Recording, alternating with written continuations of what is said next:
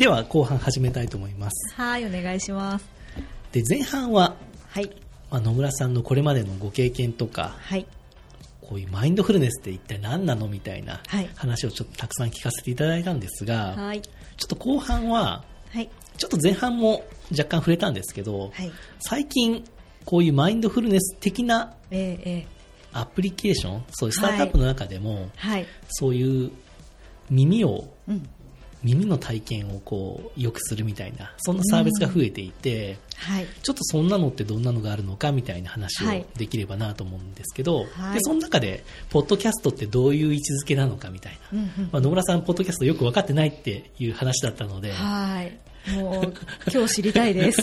なんでポッドキャストってこんなに今注目されてるのみたいなはい。話ができればななんて思ってますけど、はい野村さんなんか具体的に日々なんかこういうアプリとか、はい。まあ、ウェブでも何でもいいんですけどうん。なんか使ってる耳耳活っていうのかな？なんかそういうなんか音声コンテンツを楽しむようなそんなアプリってありますか、そうですね。あのー別に普通に音楽聴く Spotify とかでも全然いいですよ、あのですね、はい。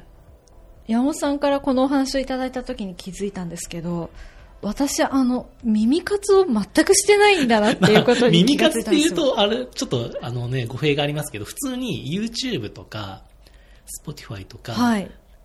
通勤とか、まあ別に仕事中でもいいですけど、そういうの聞くっていう習慣がないってことですか、そうなんです。あの音楽も聴かないですしあのそのアプリで音を聞くっていうのも 変わってますか、うん。変わってますか？しそうき聞かないんですよね。聞かない。なんででしょうねじゃあ仕事中とか資料作成とか、はいまあ、メールでもいいんですけど、はいなんか聞いてた方が集中ってできませんか？聞くと逆にできないですそっちに意識がいってしまうので野村さんちょっとマインドフルネスやりすぎておかしくそうかもしれいない。大丈夫。やる前から、やる前、マインドフルネスやる前からそうだったんです。本当ですか？いや、本当です、本当です。じゃあ、でも雑音があった方がいいっていうふうによく言うじゃないですか、カフェとか。そういう方でも、友人なんかでも多いです。野村さんはどうなんですか？あ、でも、それで言うと、その、私もあの、今こう、起業してるんですけれども、普段は、あの、シェアオフィスというか、うん。コーワーキングスペースで仕事していて、それは多分何がいいかっていうと、多分その、その環境、音楽ではなくてですね、こう、み、知らない方がう、ん。こう不特定多数の方がいて、うん。でそこでこう何らかこう声だったりとか、うんうん。なんかパソコン打つ音だったりとか、あのちっちゃい BGM だったり。なるほど。オーガニック、オーガニック系ですね。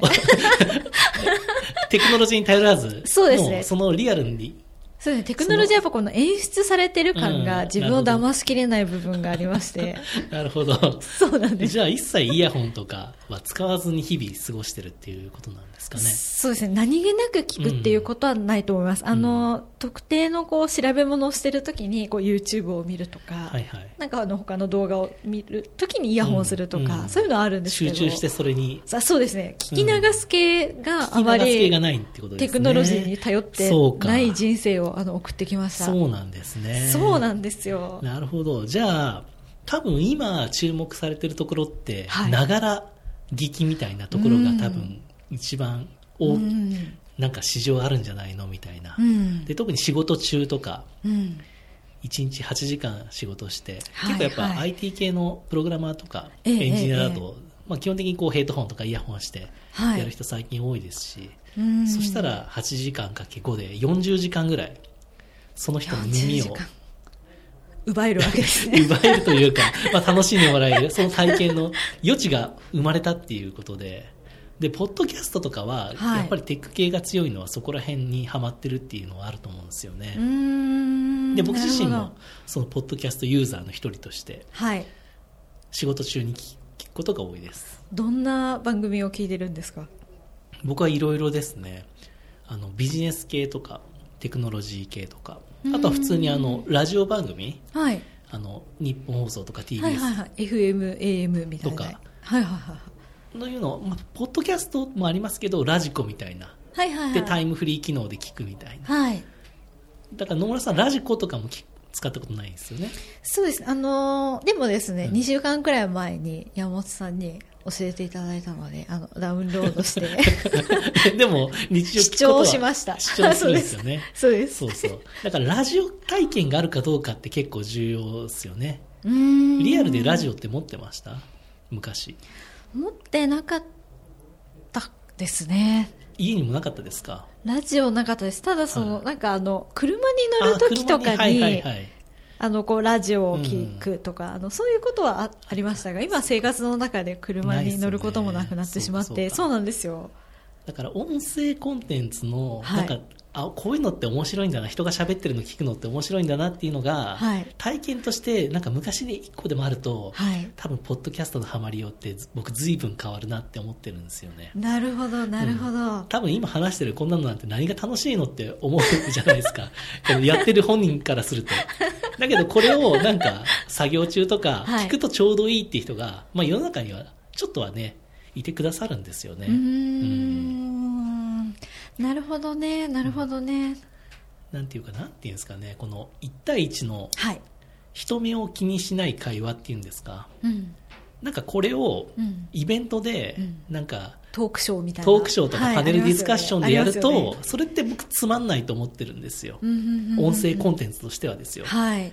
だけど、はい。これを今誰にも誰に届けるかわかんないけど 誰か聞いてる、ね。くれてるんだろうなっていう体でやってるじゃないですか。そうですね。そういう体でやってます。でその時ってはい。思い描いてるのって、はい。野村さんってどんな情景を思い浮かべてますか今？これって聞いてる人ってどんな感じかなって。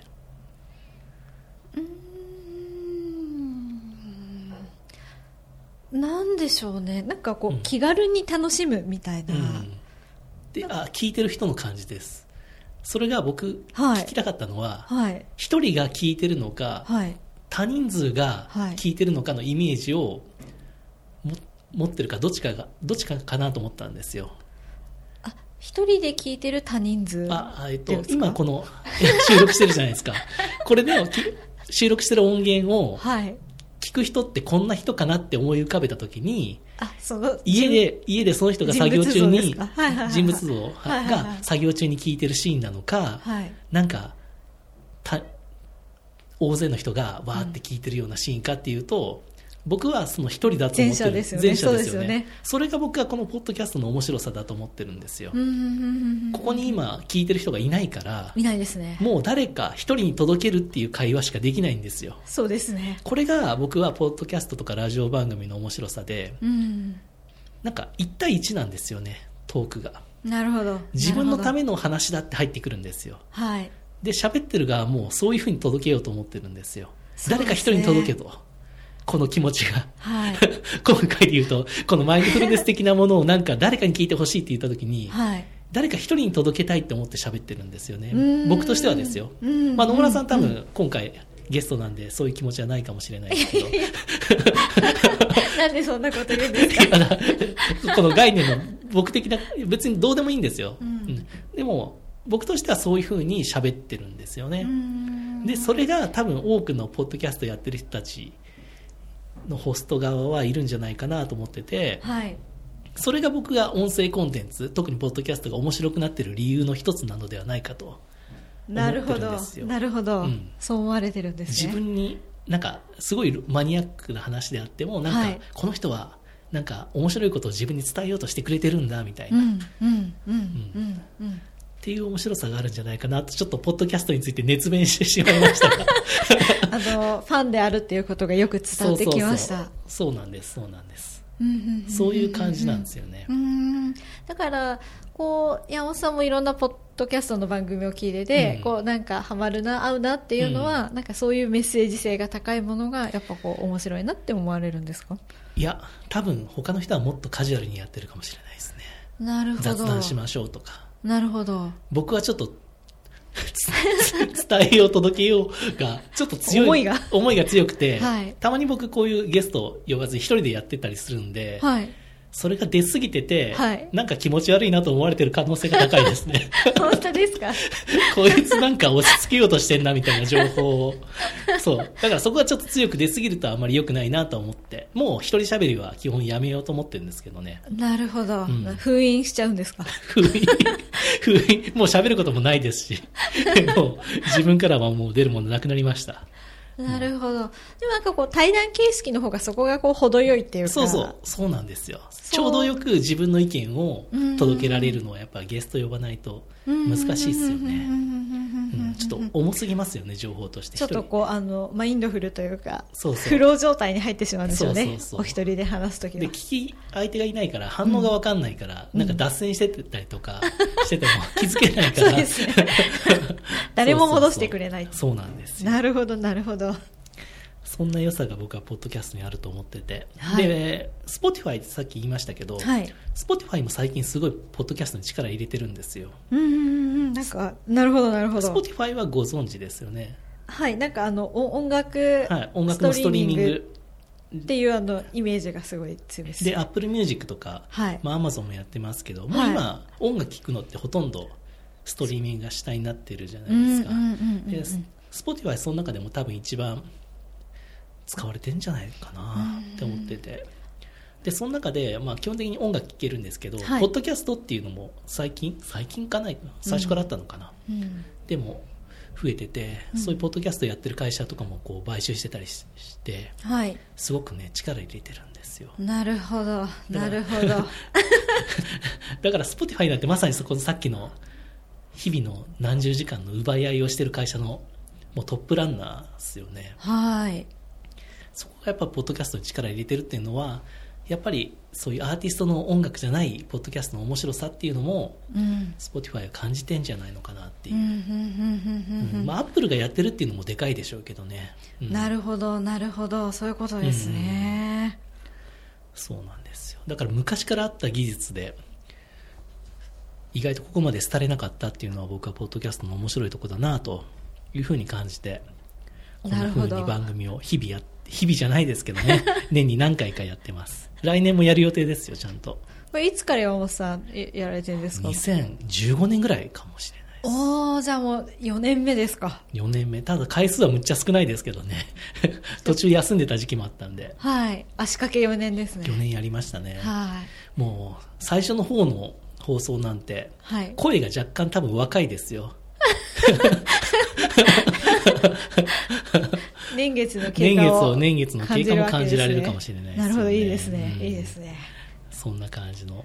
まあそれがポッドキャストっていうジャンルで。うんうんうんで他にもいくつかあるんですよね。あのそういう耳活というか、はいはいはいはい、うん。で僕はその中で面白いなと思ってるのはさっき言ったあのそういう瞑想系というかなんか特化した音声コンテンツ配信する。はいそういうヘッドスペースとか、はい。それ系。はい。野村さんそれって入れてますか？アプリ？iPhone に。あの公務昨日入れました。だからそれはまあユーザーとしては使ってないんですよね。自分でできちゃうから。そうですね、そうですね。自分でできちゃうので、うん。あの調査のためにいくつかこう入れてるっていう。入れてるっていうのはありますけど、日々活用はね。してないですねじゃあ家の中でやるときってはい。何も聞かずにやるんですか、何も聞かずにやりうんます、だからそれは達人だからですね。普通の人はマインドフルになれない。僕なんか絶対無理ですね。音がないと。うん。うんで僕の今ホーム画面でもはい。うマインドフルネススクリーンが1個あるんですよ。おおこれ全部？全部？これ多分全部。全部それマインド。系それ系です。瞑想系。瞑想系。マインドフル系アプリですね。があって。はい。でやっぱりすごく盛り上がってるなというのは感じるんですがうん。結構みんな面白いことやっててこれ結あの習慣化させないといけないんですよね。うんうんうんうん。で毎日立ち上げると例えばこのアプリだと「こんにちは」とか、はい。あの立ち上げる時間によって言葉が変わったりとおかはようこんそうです。にちはあとなんか名言？誰かの名言が、はいはいはいはい。今日の名言こんな感じですみたいな、でこれがシェアできるようになってたりとかするとか。で全部が心地よい体験を提供しようっていううん。のに溢れてますね、で僕もこういうあの瞑想系というかメディテーション系アプリを、まあ、開発しようと思ってやってたんですけど、うんはい。意外にこれやっぱ奥が深いんですよ。なるほど。ちょっとサービス開発者視点で語らせてもらうとはい単純なアプリだと思ってたんですよやる前は、はただ単にこう音声流しゃいいんでしょうみたいな。はい。だけどやっぱりよく使われてるアプリってむちゃくちゃ最適化されてるんですね、なるほど。うん、なるほど。だからここまで設計してちゃんとやってうん。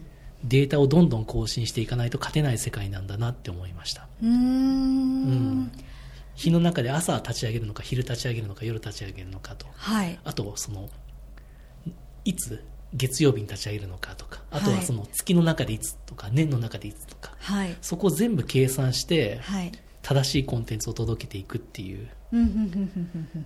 そういうアプリの世界なんだなと思ってですね。そうですよね。僕結構感動したんですよ。だからこれ流行るに理由があるなっていう。うん。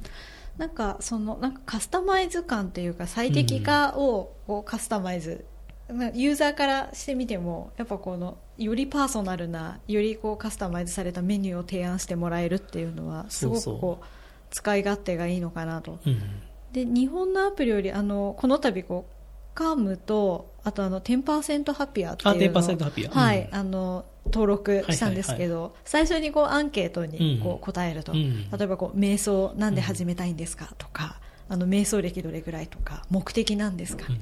そうするとこうあの最適化されたプログラムが、あの勝手にこうあのすすおすすめしてくれてでそこから始めれるみたいなことをあのスタートでもやってますし。そうですよね。そこのオンボーディングというかそれが結構うまいアプリが多いですよね。そうですよね。その気にさせるというか。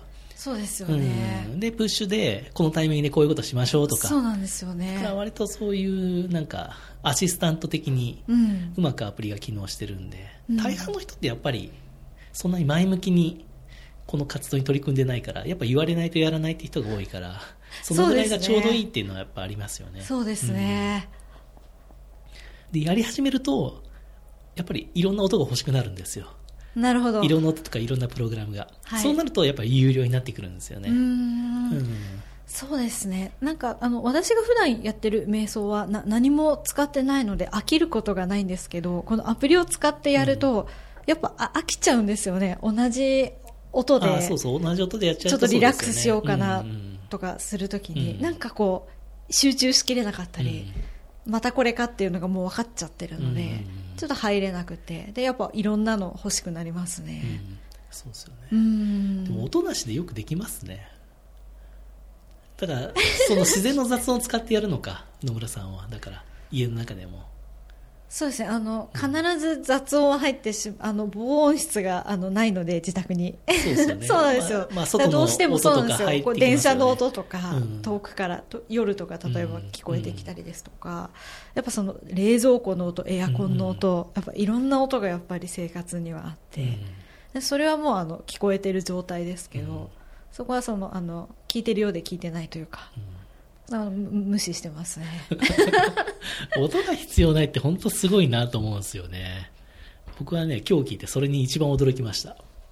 でも僕音ありきだと思ってたんで。うん。そこがなんかあの私一個興味持ってるところで私もあのいろんなところでこうあの瞑想についてとかマインドフルについてお話ししたりお伝えしてるんですけど、うんやっぱその人によって合う合わないとか、うん。できるできないっていうのがそのコンディション以外にもやっぱりあるんですようね、でその違いってなんだろうっていあうところがすごはもう絶対無理だみたいな人いるってことですか？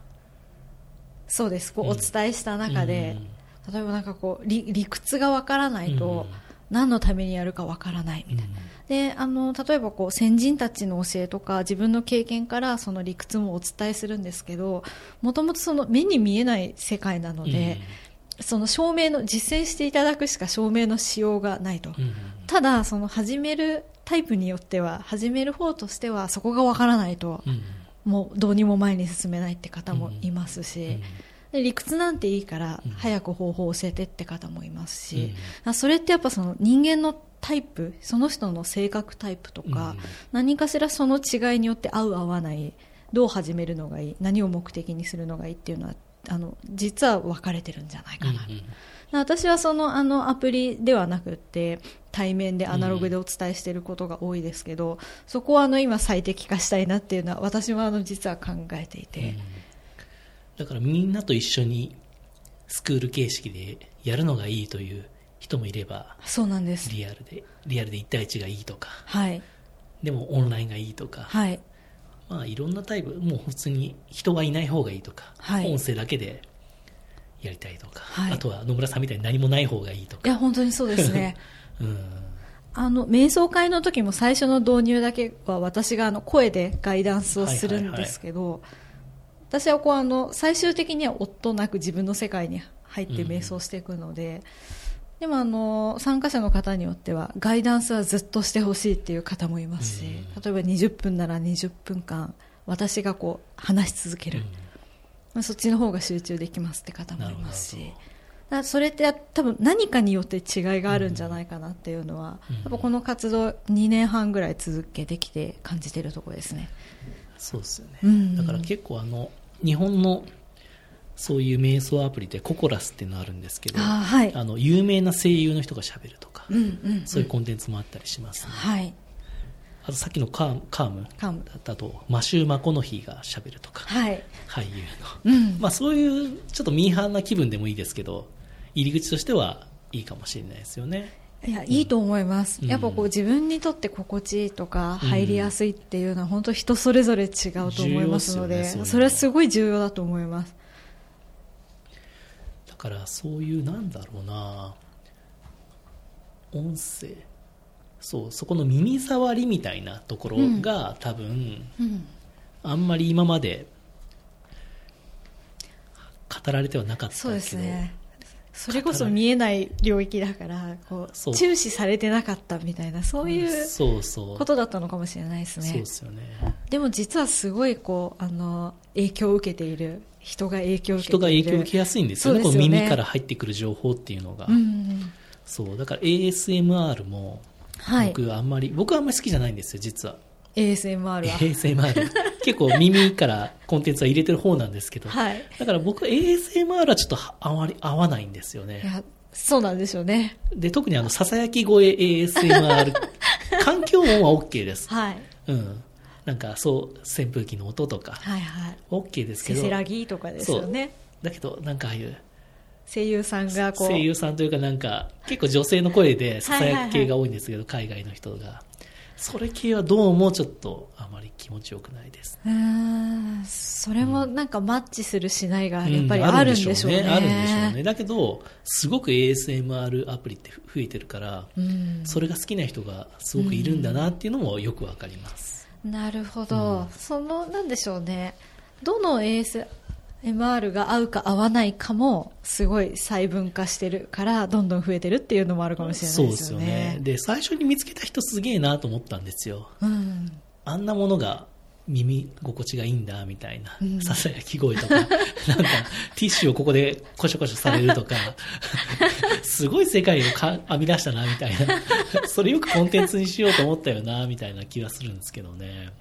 よくはなんか赤ちゃん、僕も子供が小さかった時に、はい。よくあの耳のそばで、はい。あのビニール袋をコショコショすると、赤ちゃんって泣き止みますよみたいな。ああはいはいあはいはい。れ、迷信じゃないのかなと思ったんですけど、僕、全然ダメですぐやめましたけど、はい。あれももしかしたら、もしかしたら人間に備わってる、ASMR が好きな赤ちゃんだとハマるのかもしれないですね。いやでもそうかもしれないです。なんかチーク絵本とかでもそういうのあったりしますよね。そのガえーガサガサ音がしたガサガりサ音が。マジックテープをこうバリバリって剥がす音とか。そうか、そうか。じゃあ人間のそのはい。根本的な心地よさとして、そういうなんか耳のそばで、はい。そういうなんか、なんですか、擦れる音とか、っていうのは好きな人が割と多いのではないかとされてるってことですね。そうかもしれないですね、あのメジャーなうん、で赤ちゃんからってここととははあるのかもしれない。もう根本的にってことですよね多分。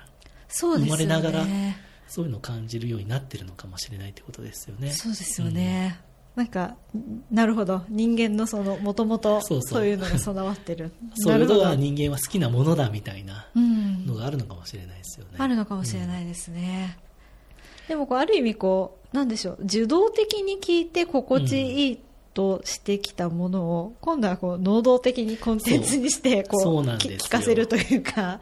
そうそこもねちょっとね、能動的なところが嫌だってところあるんですけどだからモードになろうって思わないと立ち上げないんですよね。そうですよね。そう私はその前で結構シャットダウンしちゃってる部分があるのかなと思ってその演出されたものを聞いた時に。そっちが気になっちゃうんですね。そうそうなんです。これは自分が立ち上げた音だっていうので聞いちゃうともうダメですよね。そうなんですよ。こう騙しきれなくなってしまっうん。て、心地よくなれなくなっちゃうんですよね、うん。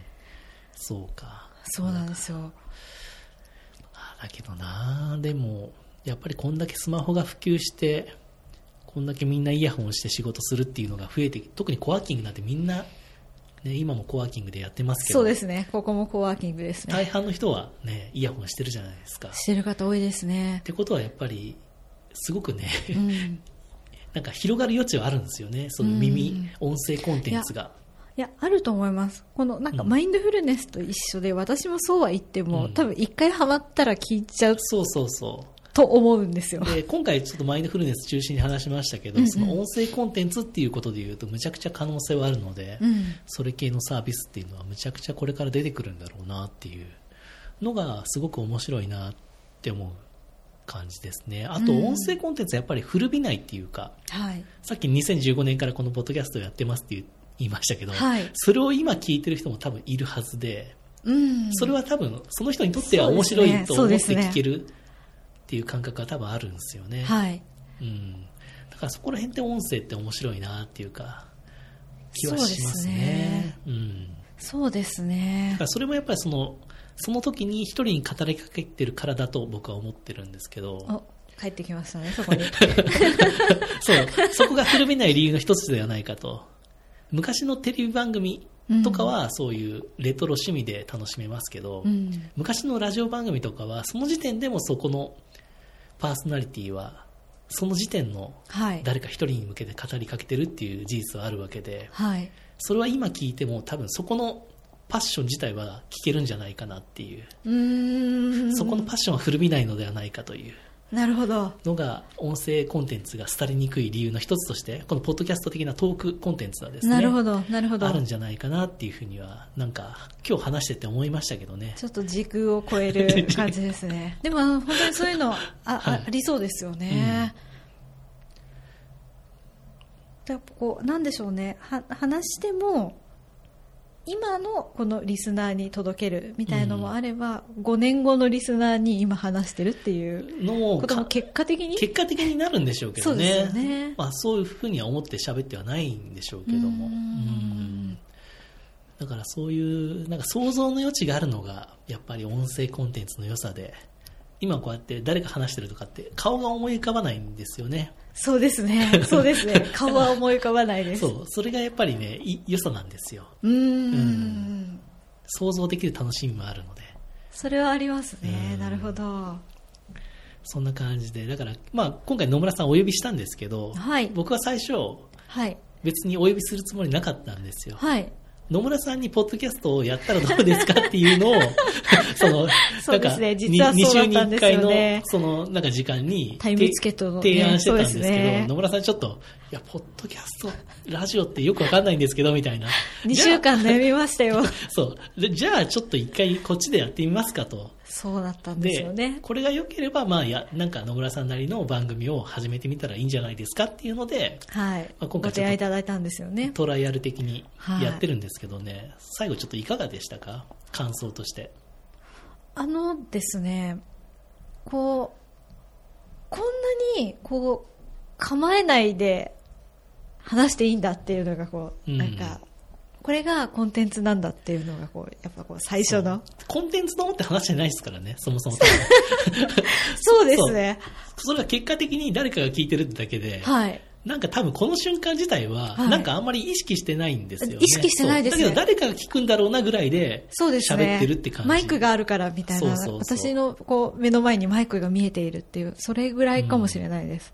そうなんです。普段山本さんと話してる感じですね。うんよりはでも、なんか、ちょっとね、なんかちょっとやっぱ意識が少し違います。意識があるんですよね。はい。なんか、無駄な、なんか、空白時間は作らないでおこうみたいな。あそれはありますねそれはありますよね。次この話しようかなぐらいは考えますけど。そうですね。そうですね。うん。日々の時間よりは、まあ、いっあ、ぱい喋ってますよね。そうですね。あとこう、うんなんか、うなずくだけじゃなくて、はいは入って声で言おうとか、なんかそういう意識はありましたけああ、ど。なるほど。はい。でも結構ね、ポッドキャスト界にはいろいろあって、ええ。相づちは打たない方がいいっていう人もいるんですよ。なるほど。はうん。それはのなるほどそれはノイズだと。あ。まあ、いろんな人がいます。なるほどね。なるほどね。じゃあこれを機にちょっと私も少し聞いてみようかな。そうですね。はい。なので、野村さんになんかそういう、野村さんが日々やってることを語るようなうん。マインドフルネスってこういうものなんですよとか、うんっていうようなそういう番組が生まれると、僕としてはなんか面白いんじゃないかなとか、いうふうに思うんですよね。なるほどうんちょっとなんかあの面白そうだなっていうあのはい。感覚を得ることが。得ることができまはいしたか？できました。わかりました。じゃあちょっと、じゃあ最後野村さんのその、なんか、あれですね、野村さんの活動が気になったという方は、このリンクにツイッターとか、野村さんの会社の例のページを貼っておきますので、そこからちょっと野村さんに会ってみたいなと思った方は、コンタクトしてみていただければ、野村さんと一緒にそういうコーチングが受けれたりとか、はい。瞑想もできたりするんですかね。そういうイベントもやられてますもんね。はいやってます、ので、ちょっと一回体験してみたいなと思った方は、ぜひ、はいあのお気軽にどうぞ、お気軽に参 はい。加してみてください。はいあまり考えずに、はい、そうですね。直感でピンときた方は、そうですね。はいコンタはいクトお願いします、というわけで、今回のゲストは株式会社レイ代表取締役の野村里奈さんでした。どうもありがとうございました。はい、どうもありがとうございました。